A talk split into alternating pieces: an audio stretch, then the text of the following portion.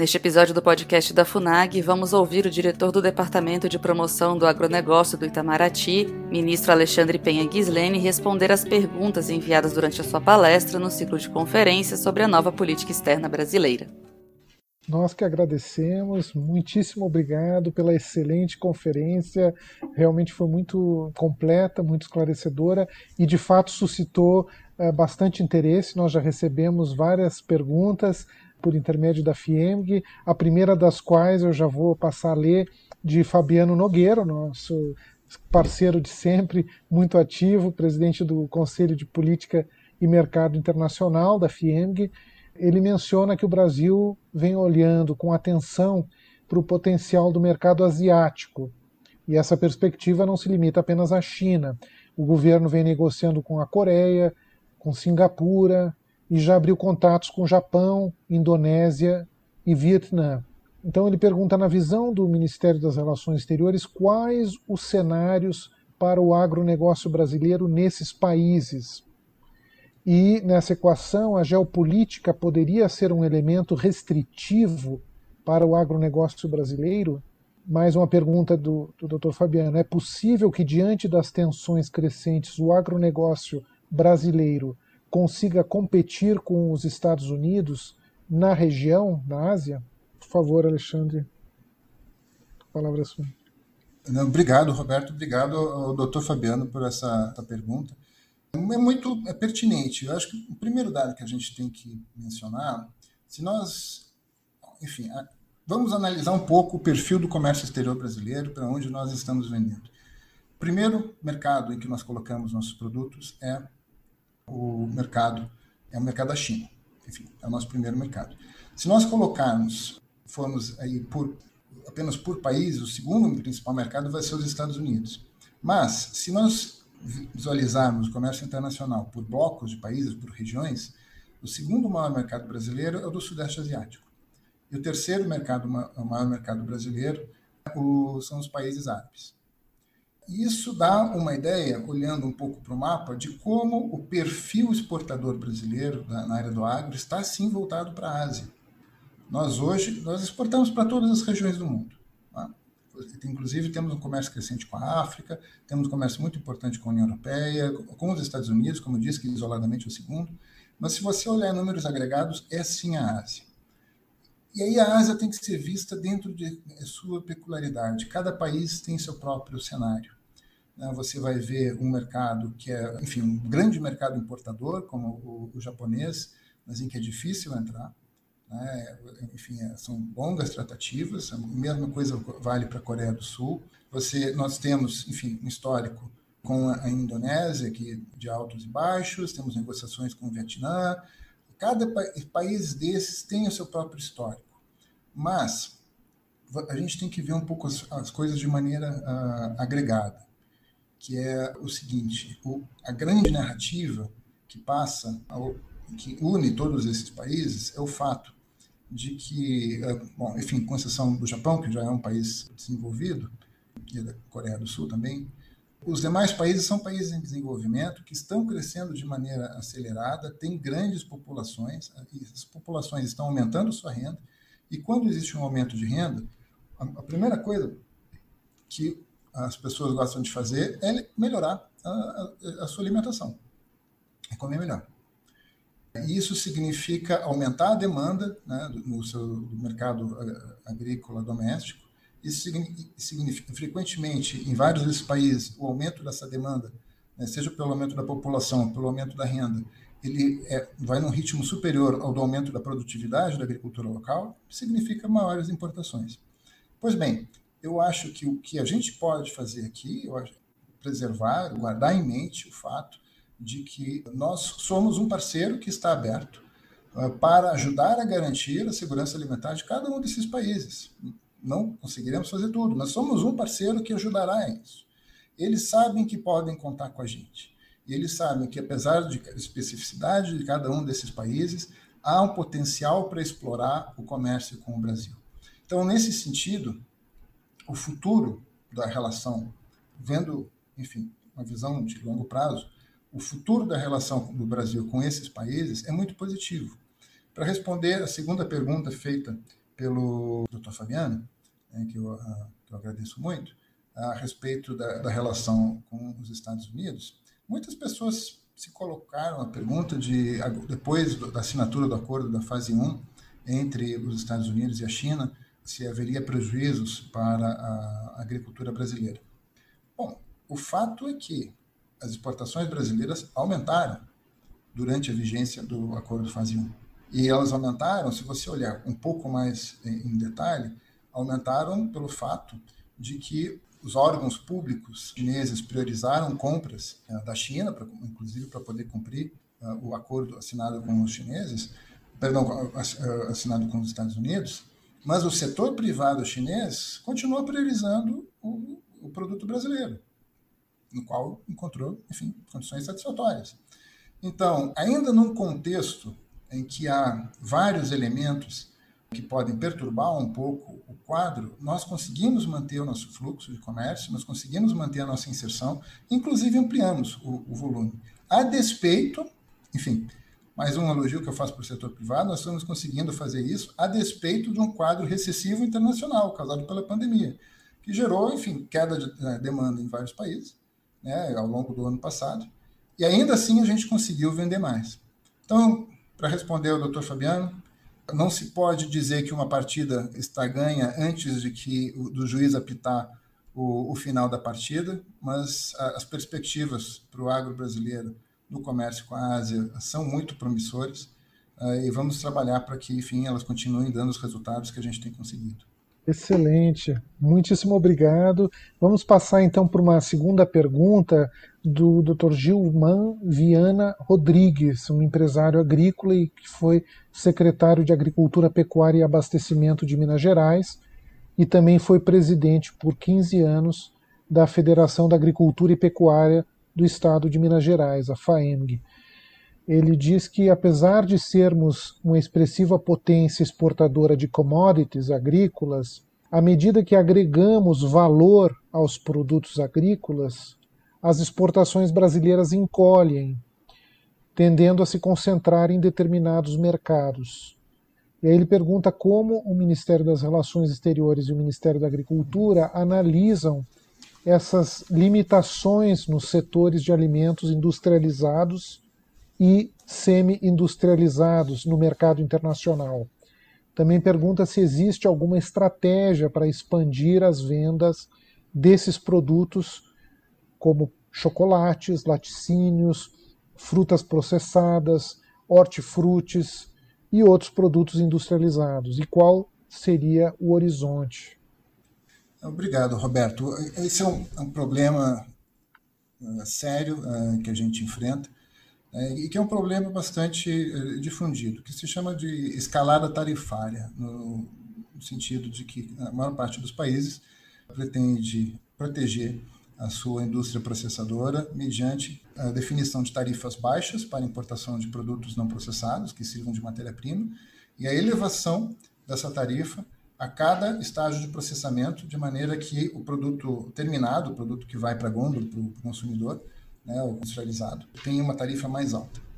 Bom, como é que você vence isso? Esse é um problema já antigo que a gente tem identificado e temos procurado maneiras uh, de tratá-lo.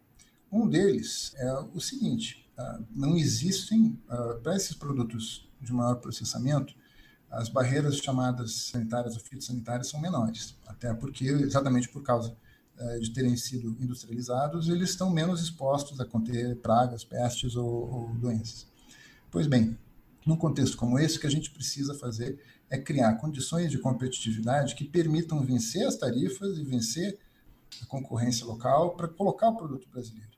E a gente tem trabalhado com base nas demandas que a gente recebe do setor privado brasileiro, na identificação de oportunidades e no levantamento da inteligência para que a gente possa, enfim, saber onde investir e como investir de maneira a diversificar as exportações brasileiras. Isso para a gente é uma coisa importante. Nós não queremos ficar sempre, eh, nós não queremos estagnar.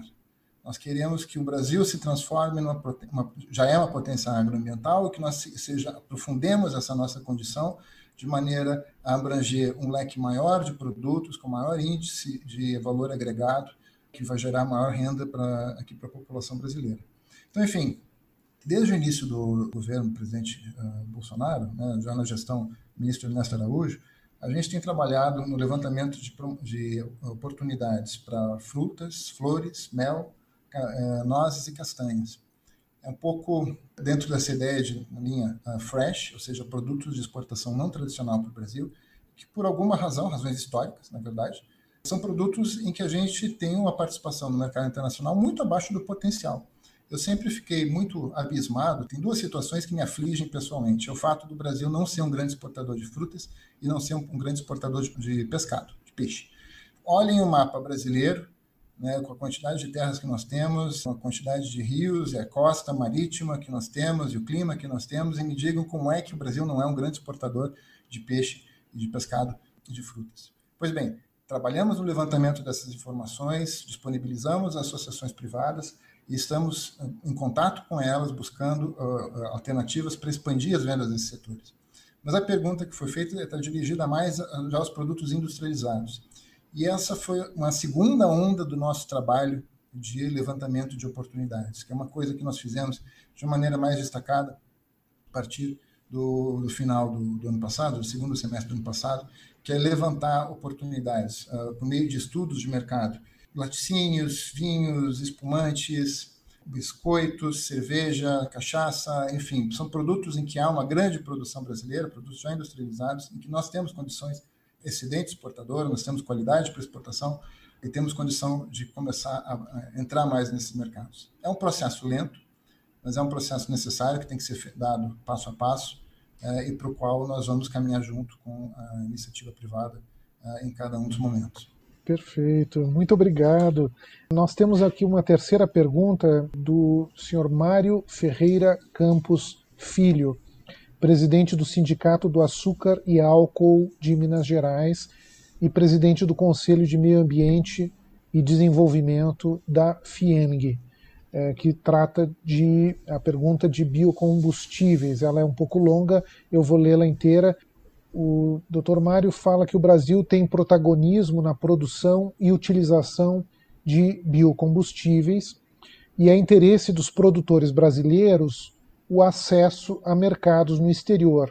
E a melhor maneira seria promover o uso dos biocombustíveis nas matrizes veiculares nacionais, uma alternativa limpa, renovável e de transição para uma economia de baixo carbono. Um dos alvos desse trabalho são os países que já dispõem de produção consistente de cana-de-açúcar ou milho, ou mesmo países carentes de alternativas de energia, como a China.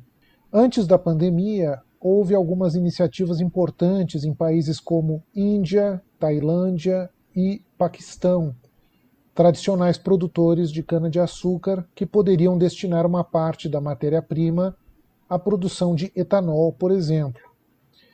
A forma de aumentar a produção e o uso de biocombustíveis é a implementação de mandatos de misturas de biocombustíveis em combustíveis fósseis. Por ser um assunto que envolve três importantes cadeias do agro nacional, a cana, o milho e a soja, ele pergunta então: como estão essas discussões atualmente? E se as dificuldades impostas pela Covid-19 tem atrapalhado essas interlocuções. Não, obrigado, Roberto. A questão dos biocombustíveis é, é de um caráter estratégico para o Brasil, e por várias razões. A primeira é ambiental, enfim, é, como ele mencionou, é, para redução de emissões, esse é um dos grandes patrimônios que a gente tem. Vai, pela mesma razão, para uma, uma vertente energética, no sentido de que nossa independência energética na área de combustíveis se deve em grande parte à nossa capacidade de produção de biocombustíveis, mas vai também pela questão do agro. Eu, e aí ele menciona muito bem é, o fato de que você tem aí o envolvimento da produção da, da cana-de-açúcar e também de outras formas de biocombustíveis, como por exemplo o, o milho. O fato é que, uh, e aí é um, um, ponto que eu acho que ele menciona bem, é, é que a pandemia atingiu os esforços de, de, de, promoção de biocombustíveis da mesma forma que atingiu os outros setores do agro brasileiro.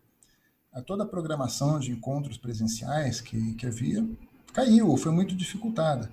Eu tenho conhecimento uh, que foram retomados em alguma medida contatos, houve reuniões em dezembro passado, agora em janeiro com a, teve com a, com a África do Sul, mas o que nós temos feito uh, ainda, fundamentalmente, é a promoção de encontros virtuais, ou seja, é contatos por meio de videoconferências uh, com atores relevantes em cada um desses países que ele ajudou a, a mencionar, ou seja, com todos aqueles que já têm histórico né, e que têm interesse né, na produção de biocombustíveis, a fim de manter uh, esse tema na agenda, estimular a consideração, de maneira que quando as condições de mobilidade forem enfim, retomadas, a gente possa uh, avançar mais rapidamente.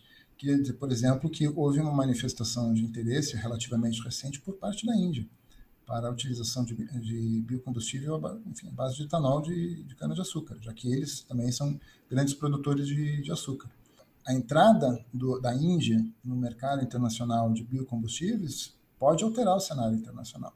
Então, nós temos muito interesse em prestar os esclarecimentos que a Índia, de que a Índia necessitar para, enfim, que eles cheguem a uma conclusão, que nós esperamos que seja positiva, a respeito da utilização desse biocombustível, como uma coisa que é, que é boa para o agro, tanto de cada um desses países, é, e boa para o mundo, na medida em que dá uma contribuição ambiental positiva também.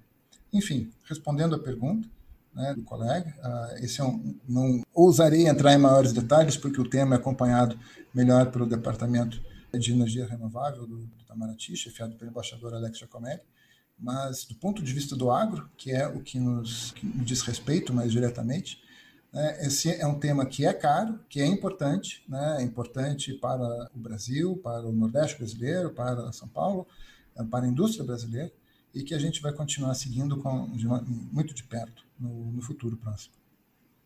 Perfeito, excelente, muito obrigado. E eu aproveito para informar que o Alex Giacomelli, que é o diretor justamente do Departamento de Energia, inclusive renováveis, vai falar nesse ciclo de conferências sobre a nova política externa dentro de duas semanas, de modo que esse tema vai poder ser aprofundado também pelo, pelo Alex Giacomelli. Eu queria então passar por uma seguinte pergunta do coronel Nilo Sérgio de Lima Barros e Silva, do Sistema de Defesa Indústria e Academia de Inovação, CISDIA. Ele menciona que um dos maiores desafios da diplomacia brasileira e também do agronegócio nacional é, sem dúvida alguma, as ameaças externas aos produtores, aos produtos brasileiros. Existe uma coalizão de ambientalistas, produtores agrícolas e políticos que criticam ferozmente o agronegócio brasileiro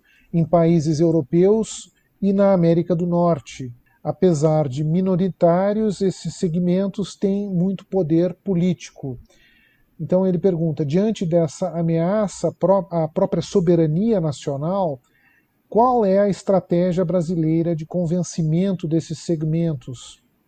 Não estará o governo brasileiro subestimando esse lobby anti-agro brasileiro e de desconstrução da preservação da Amazônia pelos brasileiros?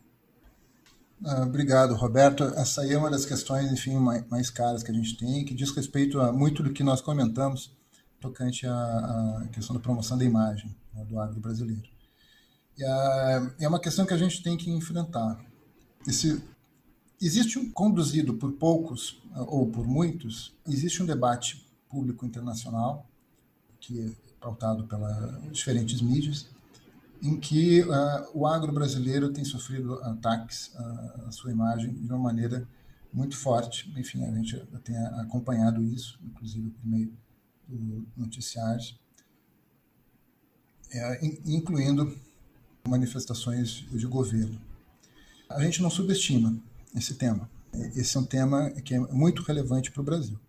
E a nossa contribuição tem sido dada nos últimos tempos, nos últimos dois anos, desde que, enfim, o ministro Ernesto Araújo teve por bem criar uma área específica para o agronegócio, a nossa contribuição tem sido a de restabelecer os fatos.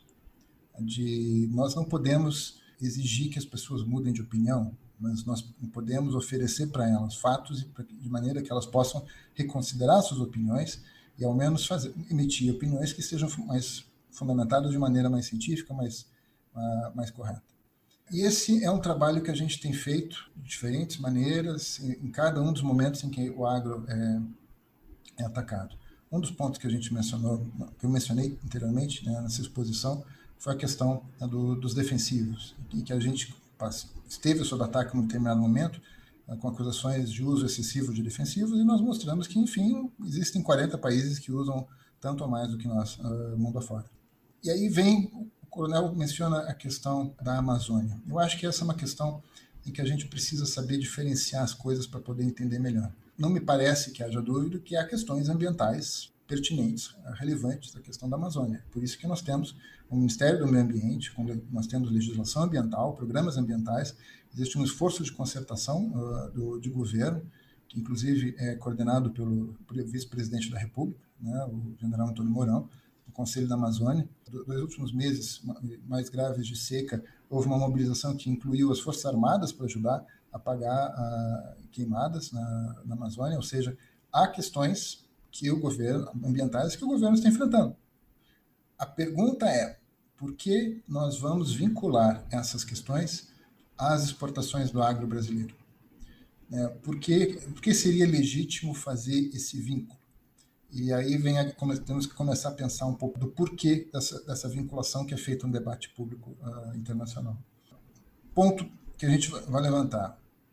Vários dos produtos exportados pelo Brasil não têm nenhum tipo de desmatamento envolvido e estão muito longe da Amazônia. O Brasil é um tradicional exportador de café. A produção brasileira de café está concentrada no sul de Minas Gerais e no Espírito Santo. Não há desmatamento e estão a milhares de quilômetros da Amazônia. Suco de laranja brasileiro é produzido em grande medida no estado de São Paulo. Nós controlamos 75% do mercado internacional de suco de laranja. Não há vínculo com desmatamento ou com a Amazônia. Mesma coisa a gente pode dizer em relação ao café brasileiro. Ah, perdão, café brasileiro eu acabei de falar. Mas ah, em relação a outros produtos brasileiros é, tradicionais, açúcar, ah, boa parte das exportações brasileiras vem do Nordeste brasileiro, da costa do Nordeste. A outra parte vem de São Paulo. Nenhum tipo de vinculação. A soja brasileira, grande parte da soja brasileira que é exportada vem do Mato Grosso do Sul, Mato Grosso, Goiás. É, enfim, centenas de quilômetros da Amazônia. Qual é o vínculo? Qual é o vínculo com a questão da Amazônia? Eu acho que a gente até pode uh, pensar um, um, um pouquinho, um, acho que merece um pouco mais de detalhamento a resposta para essa pergunta. Veja aqui a questão, as duas acusações que a gente mais costuma sofrer em relação à Amazônia, né, que está havendo desmatamento para a produção de soja e para a produção de carne bovina. No bioma da Amazônia, existem, no, território equivalente ao bioma da Amazônia, existem apenas três estabelecimentos habilitados a exportar carne bovina. Estão todos no, no norte do estado do Mato Grosso. Pois bem, esses três estabelecimentos assinaram termos de ajustamento de conduta né, junto ao Ministério Público, pelos quais eles se comprometem a não trabalhar com carne bovina produzida em terra desmatada uh, recentemente. Ou seja, não apenas, são apenas três estabelecimentos, ou seja, é um volume eh, de exportação que é muito pequeno comparado com o total do Brasil, com o resto do Brasil, mas são justamente três estabelecimentos que se comprometeram a apoiar o combate ao desmatamento. Você uh, tentar puni-los, prejudicando as exportações brasileiras de carne bovina por causa de desmatamento, significa que você estará punindo aqueles que estão comprometidos e atuando contra o desmatamento. É uma coisa que não faz sentido. Outra questão, a produção de soja na, na Amazônia. Enfim, a soja que é produzida na Amazônia, existe produção de soja na Amazônia, mas é uma produção ínfima, uma produção pequena, uh, muito pequena dentro do cenário brasileiro. E até mais importante do que isso, acho que é importante mencionar que existe a moratória da soja.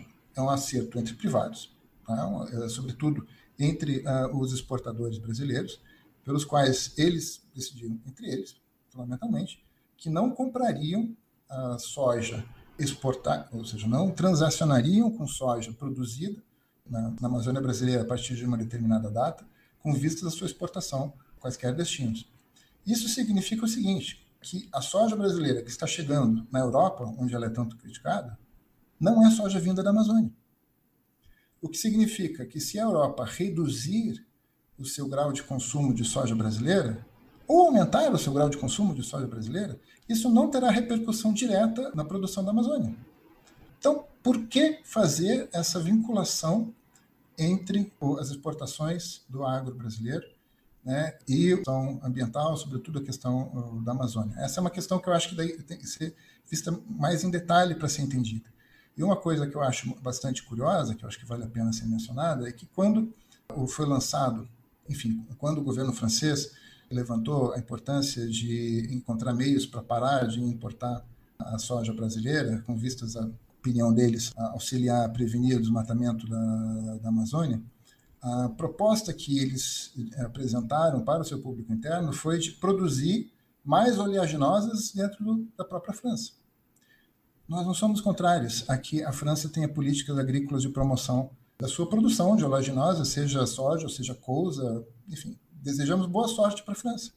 Mas para que eles façam isso, eles não precisam fazer um nexo inexistente com o, questões ambientais no Brasil. Tudo isso para mostrar que, enfim, é uma frequentemente o que existe por trás de um tema considerado no debate público como legítimo, existe uma preocupação de caráter protecionista. Não significa que nós vamos nos excusar de participar do debate para mostrar o que nós estamos fazendo na área ambiental, mas significa é, que nós temos que apontar o que existe de interesse comercial por trás dessas, dessas questões, o que existe de um interesse é, é comercial que possa ir contra as regras da OMC e que, portanto, tenha que ser tratado dessa maneira, com vistas a defender né, o próprio, não apenas o interesse uh, brasileiro, mas o próprio sistema internacional de comércio agrícola, que precisa de regras, precisa de, de estabilidade, né, para que a gente possa prover um futuro.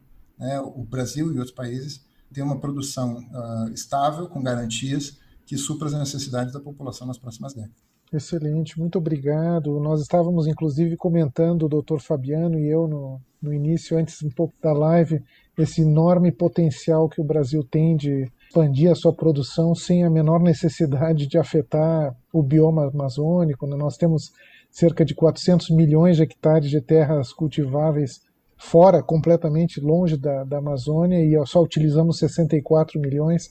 Enfim, temos um, não tem o menor sentido esse tipo de crítica. É, há um grau, claro, de hipocrisia, de má-fé nesse tipo de críticas, mais do que até desinformação, né, para justamente é, prejudicar a competitividade imensa do nosso agro. Né? O Dr. Fabiano até recordava que nós temos 66% do nosso território ainda completamente preservado, com vegetação nativa, o que é algo que nenhum desses países críticos que tem nem de perto. Né? Então é, é um tema difícil esse, porque parece que eles não, não, é, não é uma questão de fornecer a informação, porque eles possivelmente até saibam de todos esses dados, é uma questão realmente de má fé de hipocrisia. Né? Mas vamos então passar adiante para uma pergunta de Rodrigo Silva Fernandes, presidente do Sindijore, o Sindicato dos Proprietários de Jornais, Revistas e Similares do Estado de Minas Gerais e diretor consultivo titular da FIEMG. Ele menciona que as exportações do agronegócio brasileiro apresentam um crescimento relevante nos últimos 10 anos mostrando sua relevante capacidade de contribuição com a alimentação mundial.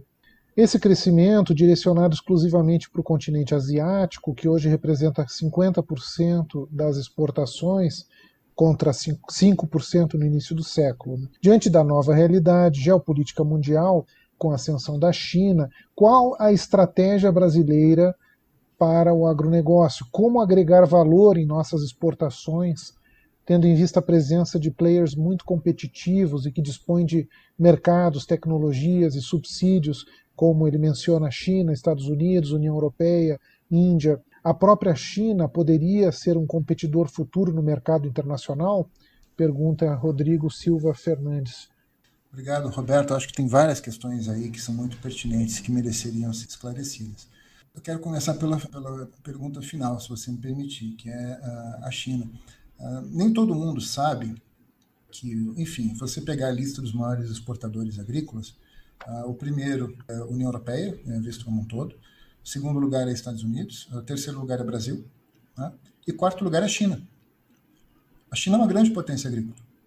E se você olhar pelo dado do valor da produção agropecuária, valor bruto de produção agropecuária, a agricultura deles é várias vezes maior do que a do Brasil. O que é natural, eles têm uma população de 1 bilhão e 300 milhões de pessoas para alimentar. Mais de seis vezes o, a, a, população brasileira. É, não surpreende que eles aproveitem ao máximo os, os seus recursos. Mas o fato é que, se você pegar especificamente na relação com a China, as pautas exportadoras não colidem, elas são complementares. A China é grande exportadora de alguns tipos de pescado, nós não somos, né? consumimos relativamente pouco. É, ela é uma grande exportadora de chás e de frutas especiais, nós também é, é, consumimos pouco. E, em compensação, aquilo que nós produzimos em grande quantidade, com grande qualidade, são coisas de que eles necessitam o que faz com que o agro brasileiro e o agro chinês eles sejam em grandes medidas complementares. E é o que favorece esse fluxo de, de comércio que nós temos hoje. Vale a pena lembrar que o, um dos poucos países com os quais a China tem déficit comercial é o Brasil, por causa do agro, por causa do volume das nossas exportações para lá, é, que são muito na, centradas na parte de soja, mas, enfim, e, e também em outros produtos, agora como carne bovina, carne suína, né, milho e outras coisas. Pois bem, como é que nós vamos projetar a agricultura brasileira dos próximos anos? Eu acho que essa é uma questão que nós vamos sobre a qual a gente tem que se debruçar. Aqui o, o, a pergunta toca num elemento que eu acho muito pertinente, que é o fato de que esses países têm mercados e têm, enfim, têm efetivamente uh, investimento. Eu acho que aí a gente tem que pensar um pouco no que nos diferencia. Né? E, e, a gente se diferencia uh, não apenas por ter, digamos, uma grande quantidade de terra que ainda pode ser aproveitada. Eu queria até dizer o, enfim, o comentário que, é, que foi feito sobre a quantidade de terra que nós temos. A rigor, nós podemos aproveitar pastagens de, de, degradadas, recuperá-las e utilizá-las para o plantio, e isso já por si só já será suficiente para nos garantir o futuro da agricultura brasileira por décadas. Então, o, o potencial brasileiro, nesse sentido, é tal que, ao contrário das acusações que a gente costuma receber, nós não dependemos de desmatamento para ampliar o agro brasileiro. Ponto 1. Um, relação a terras. Ponto 2. O principal elemento da competitividade do agro brasileiro, e esse é um dos mitos que a gente precisa desbancar no debate público, não é um aproveitamento bruto de recursos naturais. E esse é o principal ponto de orgulho que o brasileiro tem que ter a respeito do seu próprio agro. É o fato de nós termos incorporado tecnologia agrícola que faz com que hoje nós sejamos a principal potência agrícola tropical. Nós conseguimos tropicalizar a agricultura. A agricultura, tradicionalmente, historicamente, é um traço, enfim, de países de clima temperado. Nós conseguimos adaptar culturas, adaptar terras e elevar os graus de produtividade a ponto de que hoje nós conseguimos ter graus de produtividade superiores, né? enfim, a, a, produtores tradicionais de terras temperadas. O ex-ministro Alisson Paulinelli, né, da, da ex-ministro da Agricultura, costumava dizer que o, o cerrado brasileiro era terra de fazer longe, né? ou seja, que só se media para efeitos de distância, porque era um, solo ácido, né? não servia para produção com a tecnologia que foi criada pela Embrapa ao longo dos anos, enfim, cujo trabalho foi muito dinamizado por ele próprio, por Alisson Paulinelli, né, e por, por, governos sucessivos, né, hoje o Cerrado Brasileiro é um grande celeiro do, da humanidade. E a gente espera que esse desenvolvimento científico possa chegar e também elevar grau de produtividade em outras partes do território brasileiro. Pois bem, o que nos diferencia nesse caso é que, como potência eh, tropical, nós não temos igual para produção não existe outros. A África certamente está crescendo, mas não tem nenhum país que tenha que consiga reunir na África hoje as mesmas condições que nós temos. É claro que nós estamos aqui dispostos a trabalhar com os nossos irmãos africanos, mas o fato é que hoje não há nenhum país que, no, na África que possa chegar a, a esse mesmo grau a, que nós temos hoje. Então, no futuro, a agricultura brasileira passa muito pela ciência, e esse é o principal uh, patrimônio, o principal ativo que a gente tem. Quanto à agregação de valor, que ele menciona também, e que é um ponto importante, voltamos à pergunta, à resposta que eu, que eu dei alguns minutos atrás. O que nós precisamos é encontrar maneiras de fazer com que a competitividade do produto brasileiro seja tal a ponto de vencer essas barreiras tarifárias que existem. Nós vamos tentar reduzi-las por meio de negociações comerciais, mas enfim, enquanto isso, vamos trabalhar para elevar e é para aproveitar os nichos de mercado que se fazem presentes. Nós estamos identificando eles, nós queremos depois promover o acesso a eles de maneira conjunta com o setor privado, para que a gente possa ampliar nossa participação em produtos industrializados de maior valor agregado, diversificando a pauta brasileira. Tudo isso é verdade. O trabalho do agro brasileiro está muito longe de ser concluído. Né? A história do agro brasileiro está muito longe de terminar de ser contada. Né? E tem muito trabalho pela frente. Mas a palavra que eu queria dar para ele é que, num contexto de grande competição, como nós vamos ter no, nos próximos anos, a gente está partindo para essa competição numa posição que eu não, não vou dizer confortável para as pessoas ficarem achando que a gente está em condições de se jogar para trás da cadeira, levantar os pés, não é o caso. Mas, enfim, é uma posição que nos garante uma situação, enfim, de poder preservar uh, o nosso, nosso potencial de crescimento uh, e de continuar uh, utilizando ah, o agro para o desenvolvimento do Brasil. Excelente, muito obrigado. Passaríamos à pergunta de José Balbino Maia de Figueiredo, vice-presidente da regional da FIEMG no Vale do Jequitinhonha.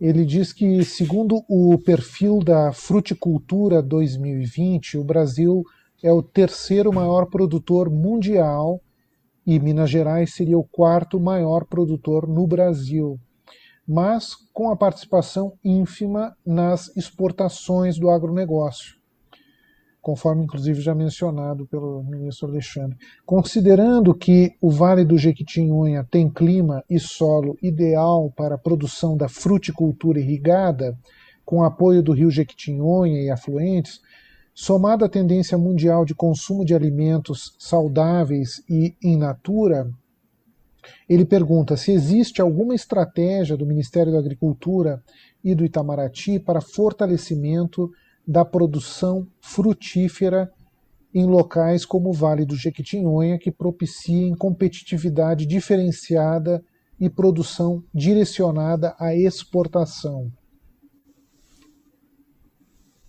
É, obrigado, Roberto. Aí acho que são dois elementos que a gente precisa levar em conta. Né? O primeiro deles é o, o seguinte: é um pouco disclaimer de caráter institucional sobre o trabalho do Ministério das Relações Exteriores o nosso olhar é da fronteira para fora. A gente não trabalha com a produção nacional. Eu vejo muito potencial na área de frutas no Brasil, como comentei anteriormente. Para a ampliação dessa produção, sugiro contato com o MAPA, né, que para ver de que maneira a política agrícola brasileira pode auxiliar, dinamizar ainda mais né, esse tipo de produção. A contribuição que nós, Itamaraty, podemos dar é abrir portas para exportação. Como eu disse antes, uh, o que nós temos feito é a procura da diversificação da pauta exportadora do Brasil. E isso envolve expressamente frutas, frutas, castanhas, nozes, frutas que, enfim, uh, açaí e outra, maçã, melão. Existe toda uma, uma gama de produtos cujo potencial é muito grande. E o que nós temos feito é identificar essas oportunidades para depois trabalhar, identificar mercados e características e suas exigências, para depois trabalhar com as associações né, com vistas a explorar essas oportunidades que surgem para a gente. O que eu queria sugerir né, para esse colega em relação à, à, produção do Vale do Jequitinhonha é a seguinte: procure a CNA, procure a Abra Frutas, né, peça para trabalharem conosco, né, eles já fazem isso, mas engaje-se nesse trabalho né, é, de promoção das frutas brasileiras no exterior, para que a gente possa encontrar maneiras de colocar esses produtores em contato com importadores locais, a fim de poder estabelecer fluxos de comércio que abram portas para o nosso crescimento. Enfim, é um trabalho que está em curso. Nós temos parceiros no setor privado, queremos mais parceiros, e por favor, engaje-se, que a gente tem muita coisa para fazer pelo Brasil nessa área.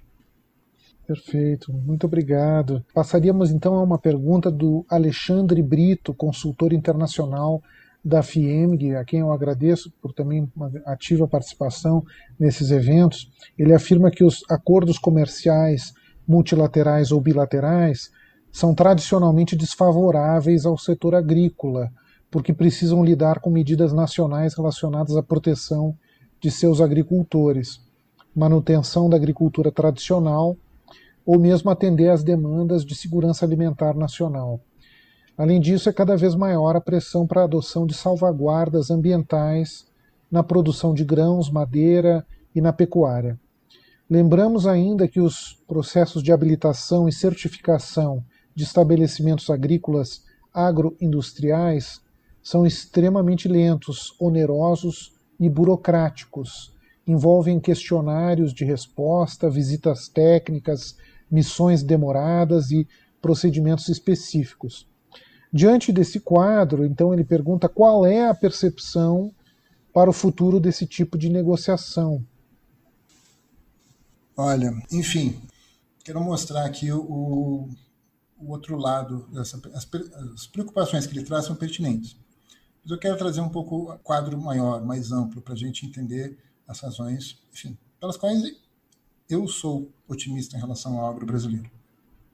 E o fato de que há muitas resistências em relação à abertura do agro é verdade nas negociações. Então, precisa dizer que, por exemplo, nesse, dar um pequeno exemplo, esse grande acordo comercial que foi estabelecido na Ásia agora, o Regional Comprehensive Economic Partnership, que junta China, Japão, Coreia e vários outros países asiáticos. Página do agro é bastante limitada. Então, é, eles não avançaram muito no comércio agrícola entre eles, dentro da sua própria região, por causa das sensibilidades, sensibilidades locais. Foi um acordo mais voltado para bens industriais.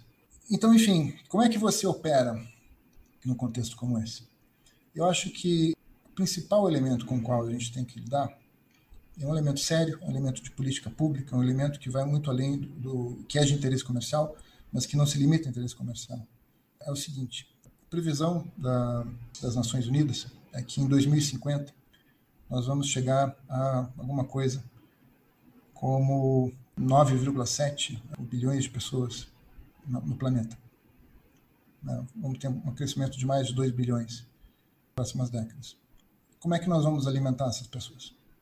E essa é uma preocupação que, é, enfim, ela é das mais pertinentes para a gente.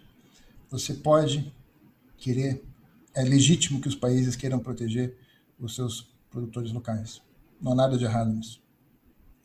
Mas o fato é que, número um, a população, de maneira geral, cresce de maneira mais rápida do que uh, o aumento da competitividade, perdão, da produtividade da produção agrícola em muitos países.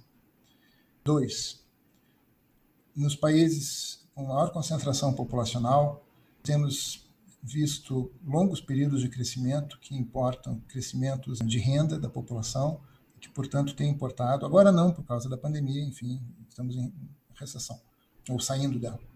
Uh, mas, visto para médio e longo prazo, a tendência de aumento da demanda para produtos agrícolas para esses países vai ser basicamente inevitável. Uh, apenas um desastre poderia evitar isso. Como é que e essa é uma demanda que tem que ser satisfeita.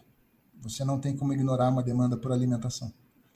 Quem vai prover a alimentação da humanidade no futuro?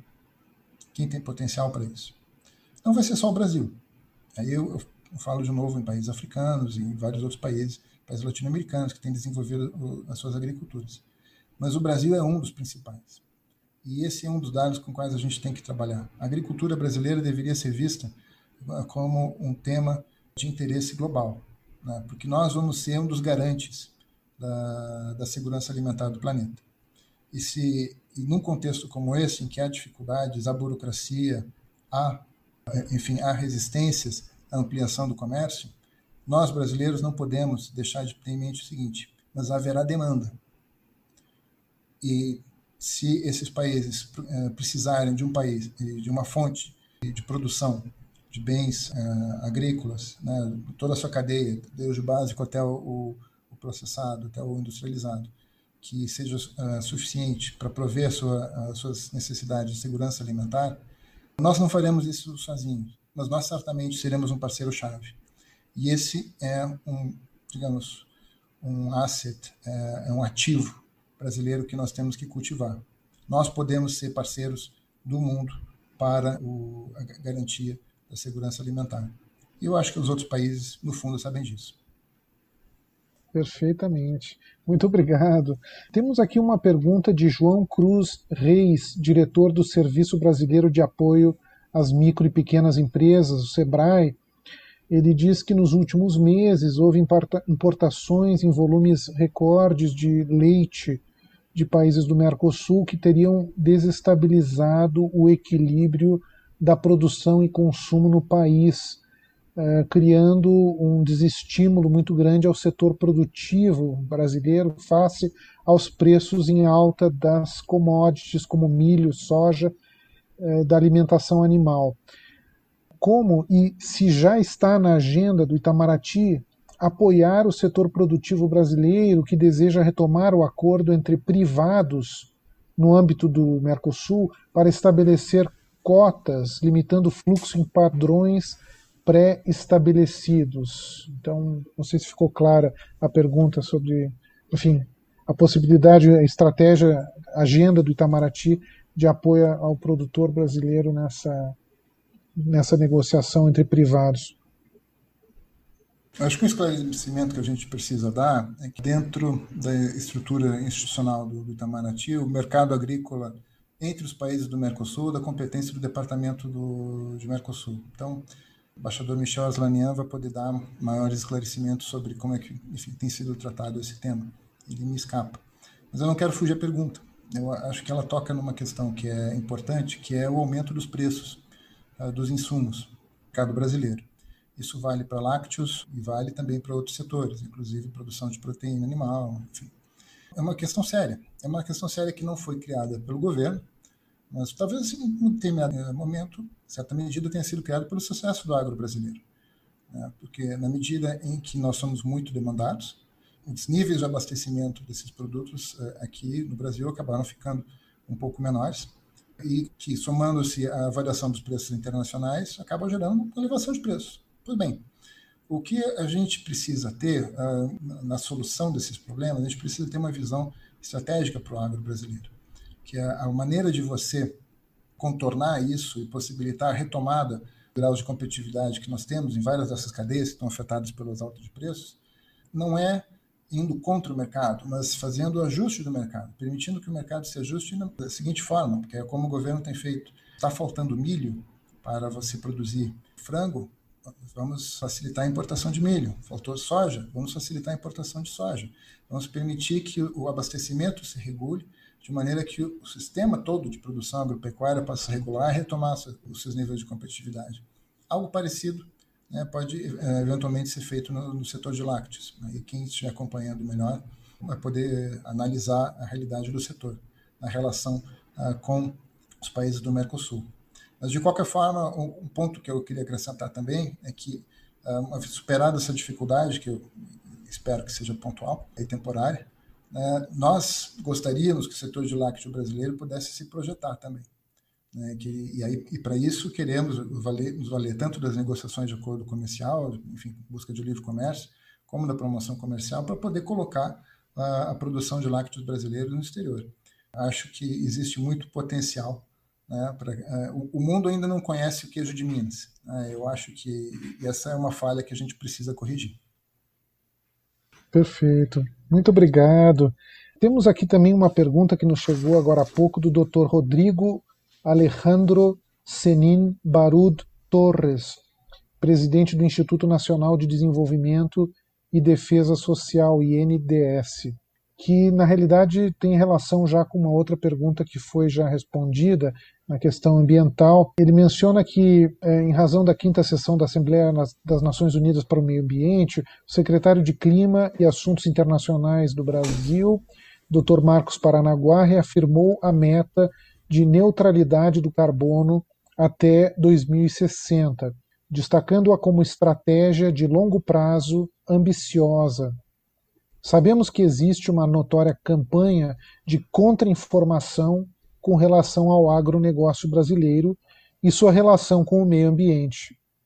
E aí ele pergunta, então, qual seria o papel da diplomacia do agronegócio para mitigar essas ofensivas e promover a marca Brasil no mercado consumidor externo? E só também, antes de passar a palavra para o Alexandre, eu queria também recordar que informar que nós vamos receber também aqui nesse ciclo de conferências o ministro Leonardo Cliver Ataíde, que é o diretor do Departamento de Meio Ambiente do, do Itamaraty, em que também poderão ser tratadas essas, essas questões. Mas, por favor, então, Alexandre, se puder fazer alguma consideração. Ah, obrigado, Roberto. Esse é um tema, enfim, que a gente havia comentado, a necessidade de restabelecer os fatos no, no, no debate público internacional. Né?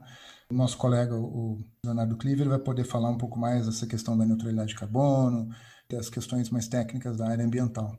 Mas do ponto de vista nosso, ou seja, do agro, da promoção do agro brasileiro, acho que tem dois pontos que a gente tem que sublinhar na, na relação com parceiros, uh, enfim, estrangeiros e outros parceiros comerciais e de outras naturezas. Em primeiro lugar, o agro, exportações do agro brasileiro não são causa de problema ambiental. Isso é uma coisa que eu já tinha eh, mencionado. Não há um vínculo em relação aos problemas que nós temos enfrentado. Não tem vínculo direto. E o segundo, e esse é um ponto que a gente pode explorar, eu acho que é um ponto.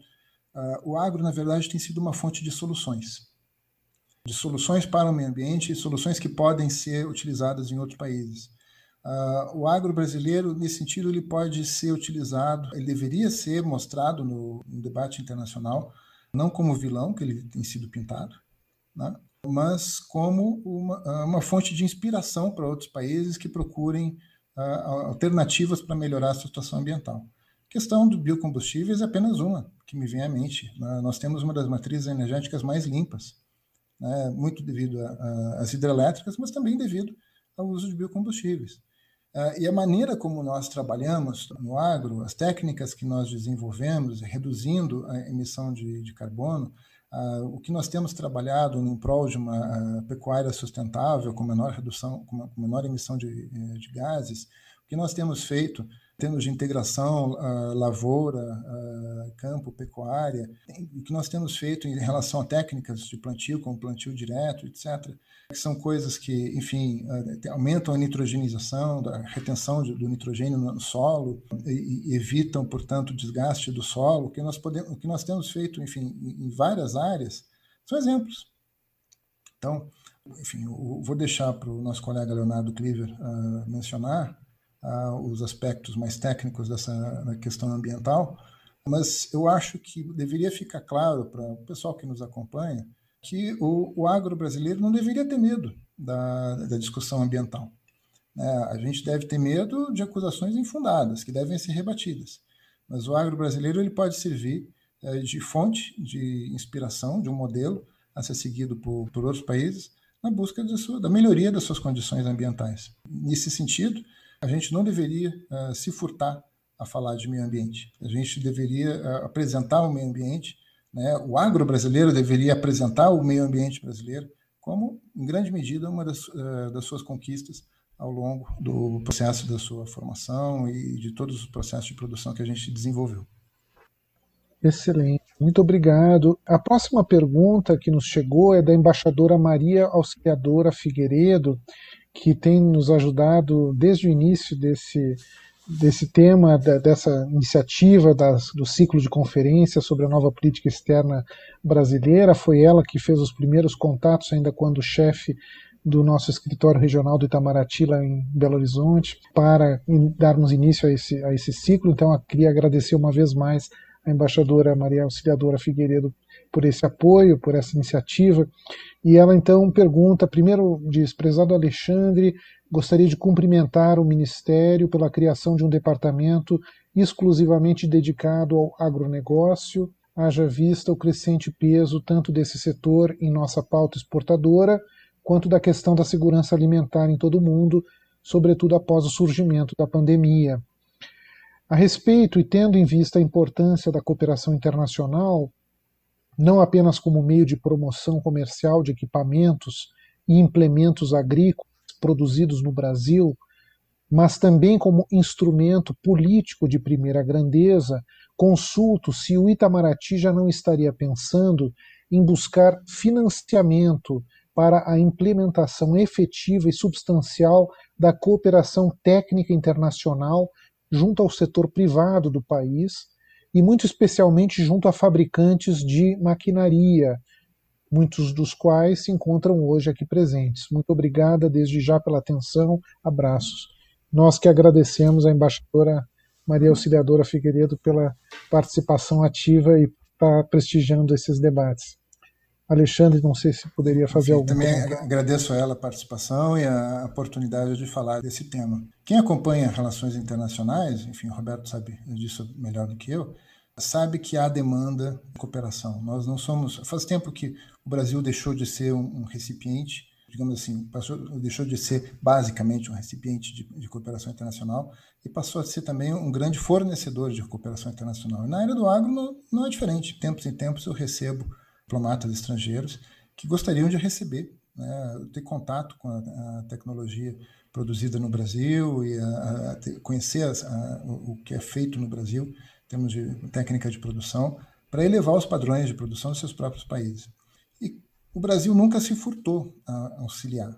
Países, no geral, são países até frequentemente de menor desenvolvimento relativo, que precisam da solidariedade internacional para poder atender necessidades mínimas de sua população.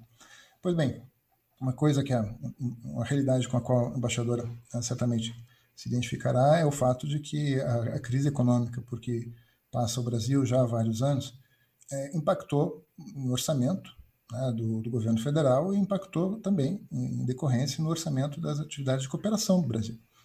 Né, o embaixador Rui Pereira, o diretor da Agência Brasileira de Cooperação, poderá falar isso em, grande detalhe.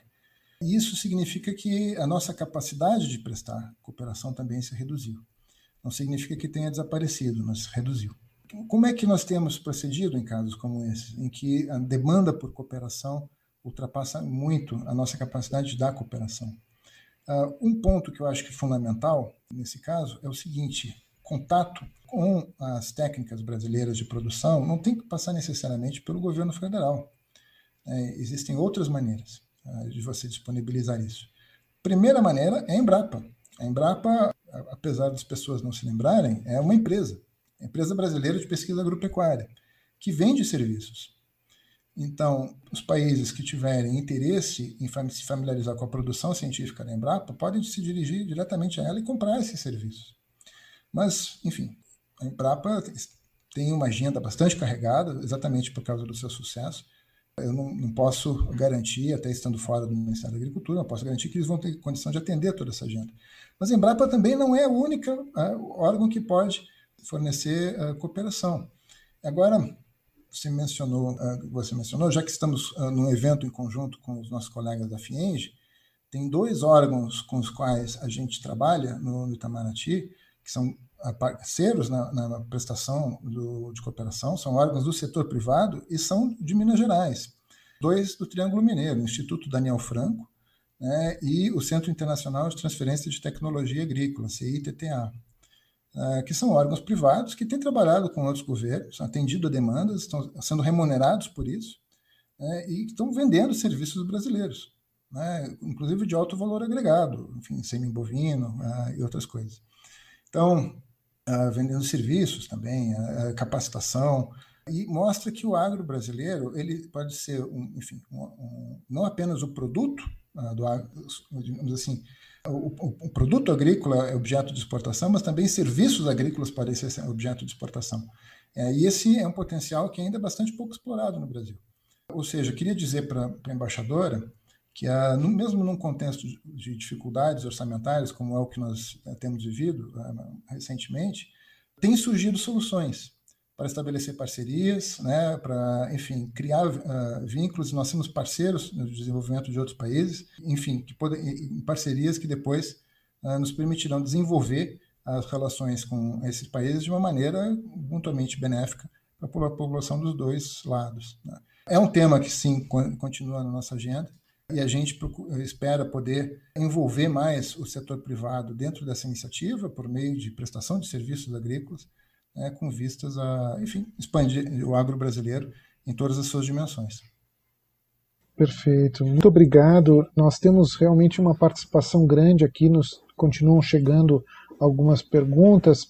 É, uma delas de Rodrigo, na verdade, uma complementação do doutor Rodrigo Alejandro Cecim Baru Torres, que havia formulado aquela pergunta sobre a questão ambiental, ele complementa aqui dizendo que a, a indicação pergunta se a indicação do ministro Alisson Paulinelli, pioneiro da Embrapa, ao Prêmio Nobel da Paz de 2021, se ela poderia servir de vitrine para o nosso agronegócio.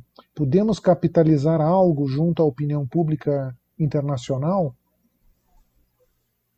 Roberto, a minha resposta é um sim bastante entusiasmado, no seguinte sentido. Para quem não está acostumado, enfim, como eu mencionei antes, o ministro Alisson Paulinelli foi o impulsionador da pesquisa agropecuária no Brasil, que transformou a Embrapa, deu o contorno assim, de grandeza que a Embrapa tem, de excelência na pesquisa agropecuária, e mais do que isso, auxiliou a transformar a agricultura brasileira em, digamos, a lançar as bases de uma agricultura tropical. Por que, que isso é mais é tão importante? Né? Por que, que isso é tão importante não só para o Brasil, mas para o mundo? porque criou possibilidades de atender demandas de alimentos para o futuro, que, enfim, ah, de maneira a abranger, eh, envolveu, de um lado, grande parcela do globo que estava fora da produção agrícola, vivia só de subsistência, que agora é, tem um papel central, e faz com que essa parcela do globo, nós inclusive, sobretudo Brasil, nós possamos auxiliar o resto do globo na sua segurança alimentar. E essa é uma contribuição enorme que precisa ser trazida assim, para o debate. É, o, vamos lembrar que preocupações com fome são antigas. Né? Malthus já falava da questão do crescimento populacional com preocupação séculos atrás. Então, o fato de que o Brasil esteja dando uma contribuição por meio da ciência, da pesquisa, da tecnologia, para garantir que haja um futuro uh, de segurança alimentar é uma coisa que tem que ser, uh, enfim, celebrada. Uh, e o, o, ministro Alisson Paulinelli foi um dos porta-bandeiras dessa causa. Tá? Nós, no governo, o ministro Ernesto Araújo, particularmente, ficou muito satisfeito com a notícia de que representantes do setor privado e da, da academia brasileira se dirigiram ao comitê norueguês do, do Prêmio Nobel da Paz para sugerir que o ministro Alisson uh, seja, enfim, seja, seja, o nome dele seja considerado como um dos candidatos ao prêmio Nobel. Nós não sabemos quais são os outros candidatos, uh, enfim, é uma discussão que ocorrerá no interior da, lá do comitê norueguês do, do prêmio Nobel, mas o fato de que a gente possa lembrar do ministro como um símbolo da contribuição da agricultura brasileira para o mundo, em si mesmo já é uma, alguma coisa a ser celebrada. Né? É um ponto uh, muito favorável para o Brasil, em, em, especial. É um motivo de orgulho para o Brasil e que a gente espera que possa ser reconhecido de maneira mais ampla pela comunidade internacional.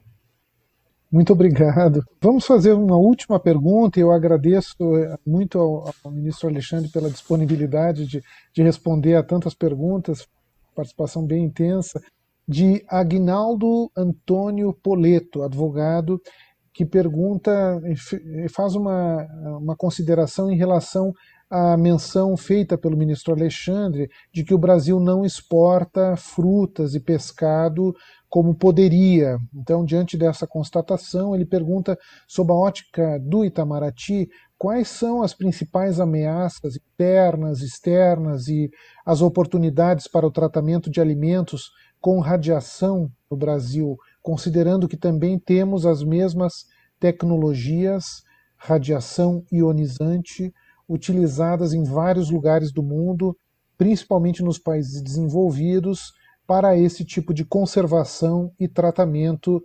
fitossanitário. Grato pela eventual resposta.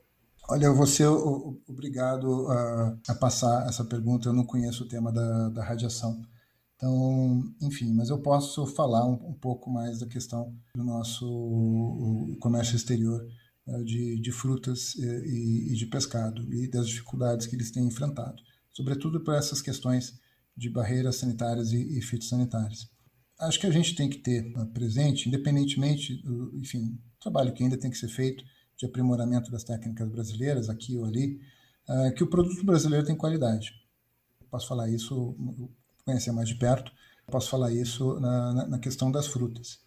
Né? E você conseguir fazer com que essa qualidade seja reconhecida é um trabalho nosso. É uma qualidade que é apenas não comercial, né? não apenas é comercial, mas é também uma qualidade sanitária. né, as frutas brasileiras elas têm um padrão que é, que é aceito em muitos lugares do mundo. É, agora, mais recentemente, o, me lembro da, da, da, aceitação do melão, da conclusão do certificado fitossanitário com a China para importação de melão brasileiro. Para a gente é uma coisa importante, tendo em vista a, a dimensão do mercado chinês né, e o que isso pode proporcionar de aumento da demanda do produto no Brasil. Esse é um trabalho que no qual nós estamos concentrados, uh, esperamos vencer e esperamos transformar o Brasil em exportador dessas duas áreas. A respeito da questão da radiação, eu não vou saber dizer, mas eu posso uh, garantir que os nossos colegas do MAPA estarão atentos a esse tipo de questão, que nós vamos utilizar tudo que estiver à nossa mão uh, dentro do, do, marco da legalidade internacional, ou seja, respeitando as normas da, da OMC, para poder aproveitar as oportunidades de comércio que estão à nossa frente. Acesse o canal da FUNAG no YouTube, www.youtube.com.br. Lá você encontrará centenas de vídeos sobre política externa brasileira e relações internacionais. Acesse também a nossa biblioteca digital, com mais de 780 volumes para download gratuito, www.funag.gov.br/biblioteca. Acompanhe as atividades da FUNAG Brasil no Facebook, Twitter, Instagram e Flickr.